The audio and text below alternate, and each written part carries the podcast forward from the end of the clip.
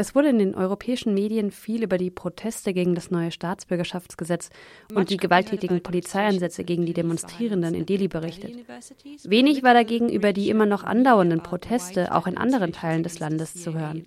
Wie hat sich die Situation in Uttar Pradesh entwickelt? Well, um, you know, I uh, yeah, I went to um, the town of Muzaffarnagar, which is Ich war in Muzaffarnagar, einer Stadt im westlichen Uttar Pradesh. Dort protestierten nach dem Freitagsgebet viele Menschen. Es gab Aufrufe zu friedlichen Protesten.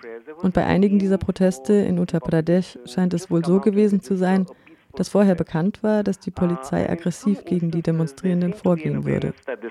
Führern der muslimischen Community Zumindest in Muzaffarnagar wurde zuvor gesagt, sie sollen die Leute nicht zu den Demonstrationen schicken. Ihnen wurde im Grunde gedroht. Daraus entstand dann also diese sehr heterogene, nicht organisierte Gruppe an Menschen, die tatsächlich auf die Straße gegangen sind. In Uttar Pradesh gab es in mehreren Städten diese Art von Demonstrationen, die dann gewaltsam von der Polizei aufgelöst wurden. Towns, uh, small towns and cities uh, in the state of Uttar Pradesh. In Ihrem Bericht ist die Rede von Angriffen durch die Polizei, bei denen Häuser zerstört, Unbeteiligte attackiert und verletzt wurden. Teilweise wurden auch Familienmitglieder von Menschen angegangen, die angeblich an den Protesten beteiligt waren. Zudem gab es antimuslimische Beleidigungen durch die Polizei. Die Opfer waren meist ärmere Muslime. Und sie konstatieren, dass diese Gewalt eine systematische Dimension hat. Was genau ist damit gemeint? You're right that a lot of the people targeted and picked nun, es stimmt, dass viele der Menschen, die verhaftet und ohne konkrete Vorwürfe eingesperrt wurden, ärmere Muslime waren. Aber zumindest in Muzaffarnagar wurden auch Muslime aus der Mittelschicht angegriffen, ihre Häuser wurden zerstört und geplündert. Daran lässt sich meiner Meinung nach gut erkennen, dass es sich um systematische Gewalt handelt. Es scheint so, als seien Gruppen ausgesandt worden, um die Gegend zu verwüsten, Überwachungskameras zu zerstören, um zu verhindern, dass es Beweise für gewalttätige Angriffe auf Protestierende und andere Menschen gibt. Manche Häuser und Grundstücke wurden zudem gezielt angegriffen und geplündert. Wie ich eben schon gesagt habe, wurden manche der muslimischen Communities angewiesen, keine Menschen zu den Protesten zu schicken und auch keine Wachposten aufzustellen. Das hat es der Polizei und der sie begleitenden Gruppe erleichtert, Gewalt auszuüben. Eine weitere Beobachtung lässt ebenfalls auf organisierte Gewalt schließen. Es gab bei den Attacken eine ganze Reihe vermummter Angreifer. Es ist nicht klar, um wen es sich dabei handelte. Waren das Anhänger hindu-nationalistischer Gruppen? Wahrscheinlich. Waren es Kriminelle, Mitglieder einer Bürgerwehr? Aber klar ist, dass sie die Polizeikräfte begleitet und teilweise sogar angeleitet haben. All das weist darauf hin, dass es sich dabei um vorher verabredete Gewalt gegen bestimmte muslimische Personen und Gruppen handelt. Ziel des Ganzen war es, die muslimische Community finanziell und ökonomisch schwer zu schädigen und aus den Menschen Staatsbürger zweiter Klasse zu machen. Economically, financially, the Muslim community and actually render them uh, the status of second-class citizens in the state of Uttar Pradesh in UP. Das ist nicht das erste Mal, dass es zu antimuslimischer Gewalt kommt. Aber wie unterscheiden sich diese Vorfälle von denen in der Vergangenheit? There have been a series of incidents happening uh, actually all over uh, North and Central India. Es gab vor allem in Nord- und Zentralindien eine ganze Reihe von Vorfällen, vor allem seit die hindu-nationalistische Regierung an der Macht ist. Meist handelt es sich dabei um sporadische Gewalttaten gegen Muslime. Sie haben vielleicht schon gehört, dass es mehrere Attacken auf Muslime gab, die angeblich Kühe geschlachtet hätten. In den meisten dieser Fälle basierten diese Angriffe nur auf Hörensagen. Die Opfer waren in der Regel Hirten, die sich um die Tiere gekümmert und zufällig eben auch Muslime waren. 2017 aber wechselte die Regierung in Uttar Pradesh. Und mit der BJP kam dort Ministerpräsident Yogi Adityanath an die Macht, ein hinduistischer Mönch mit einer ganzen Reihe von antimuslimischen Gewalttaten. Dadurch haben hindu-nationalistische Bürgerwehren einen Freifahrtsschein erhalten, durch die Gegend zu laufen und Menschen zu attackieren, denn die Behörden beschützen sie aktiv. Und deshalb handelt es sich bei dieser organisierten Gewalt um einen dieser Fälle, in denen die Bürgerwehren offensichtlich dachten, sie müssten den Muslimen einen Denkzettel verpassen, weil sie sich trauen, friedlich gegen das Staatsbürgerschaftsgesetz zu protestieren. Uttar Pradesh gilt mittlerweile als Labor für Hindu-Nationalismus. Diese Idee stammt ironischerweise eigentlich aus Gujarat, wo der derzeitige Premierminister Narendra Modi herkommt. Dort gab es 2002 beispielslose Gewaltausbrüche gegen Muslime, bei denen nach einigen Untersuchungen über 2000 Menschen getötet wurden.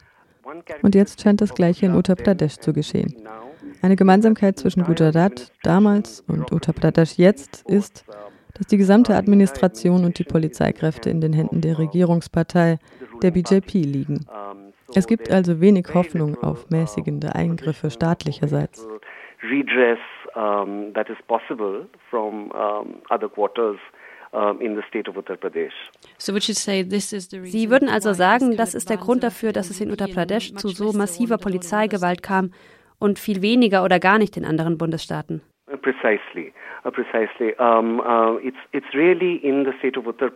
Ganz genau. Diese massive Gewalt gab es nur in Uttar Pradesh und zu Teilen in Karnataka, das ebenfalls von der BJP regiert wird. Dazu kommen noch die Ausbrüche von Polizeigewalt in Delhi, dessen Polizeibehörde aufgrund des Status als Hauptstadt von der Zentralregierung kontrolliert wird, also auch von den Hindu-Nationalisten.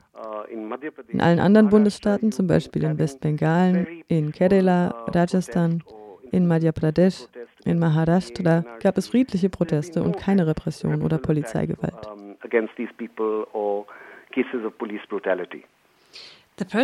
Es gibt ja nach wie vor Proteste, beispielsweise die mittlerweile bekannte Straßenblockade in Shahin Bagh, einem Viertel von Delhi. Wie reagiert die Polizei im Moment darauf? Initially there was a im Fall von Shahin Bagh ist die Polizei nur sehr verhalten gegen Protestierende vorgegangen. Ich interpretiere das so, dass die Behörden vollkommen von dieser Art des Protests überrascht waren. Dort halten vor allem Frauen aus der Arbeiterschicht, muslimische Frauen eine dauerhafte Mahnwache gegen die Gewalt und das neue Staatsbürgerschaftsgesetz ab. Nach und nach kamen Studierende und zivilgesellschaftliche Organisationen hinzu. Dazu interreligiöse Gespräche und Unterstützung von Sikhs, Hindus, Christen. Das ist ein sehr starker, ermutigender Protest. Diese breite Unterstützung gab es bei anderen Protesten in Delhi nicht, zum Beispiel an der Jamia Millia Islamia Universität wo die Polizei die Studierenden brutal angegriffen hat. Die Idee dahinter war, dass es sich dabei um eine Universität speziell für die muslimische Minderheit handelt und diese Art von Gewalt deshalb auf Unterstützung in der Bevölkerung stoßen würde. Aber auch hier wurde für die Behörden deutlich, dass es sich bei den Protesten nicht um ein Problem zwischen Hindus und Muslimen handelt. Denn auch den Angriff auf die Universität wurden mit einer Welle der Solidarität begegnet. Dazu kommt, dass es in Delhi vor den Wahlen für das Landesparlament öffentliche Aufrufe zu Gewalt gab. Hindu-nationalistische Anführer gaben Slogans aus wie Schieß die Verräter nieder oder sie nannten den regierenden Ministerpräsidenten von Delhi einen Terroristen. Das war ein sehr vergifteter Wahlkampf. Aber immerhin kann man sagen, dass dieser hindu-nationalistischen Politik in Delhi Einhalt geboten wurde. Denn die regierende AAP hat 62 von 70 Sitzen in der Wahl gewonnen. Die EinwohnerInnen von Delhi, die vor allem Hindus sind, haben also gesagt, wir wollen eine Politik, die die Entwicklung der Stadt fördert und nicht die Spaltung der Bevölkerung. Danach wollte ich gerade fragen, wie Sie gesagt haben, gab es Anfang Februar die Wahlen zum Landesparlament und die AAP hat dort bereits in den vergangenen fünf Jahren eine deutliche Mehrheit gehabt. Kann man das Wahlergebnis also wirklich als Protest gegen die BJP und ihre hindu-nationalistische Politik verstehen? Yes, uh, I, I, well, you know, there are different ways to um, interpret this. Uh, man kann das Ergebnis natürlich auf verschiedene Weise interpretieren. Zum einen kann man natürlich sagen, das ist eine Wahl gegen die polarisierende Politik der Hindu-Nationalisten. Ich denke aber, dass man das Ergebnis auch einfach als Unterstützung für die uh, Entwicklungspolitik der Regierung lesen kann. Die AAP hat sich in den vergangenen Jahren ganz stark auf Themen wie günstige Versorgung mit Elektrizität, Verbesserung der Bildungs- und Gesundheitspolitik konzentriert. Dabei haben sie sich so weit wie möglich aus den Protesten gegen das Staatsbürgerschaftsgesetz rausgehalten, waren da fast apolitisch. Dafür wurden sie auch kritisiert. Viele progressive Gruppen haben deutlich gesagt, dass sie sich von einer zentristischen Partei eine laute Stimme in den Protesten gewünscht hätten. Aber klar ist, dass die Bevölkerung von Delhi sich gegen die Polarisierung von Muslimen und Hindus und die Polizeigewalt ausgesprochen hat.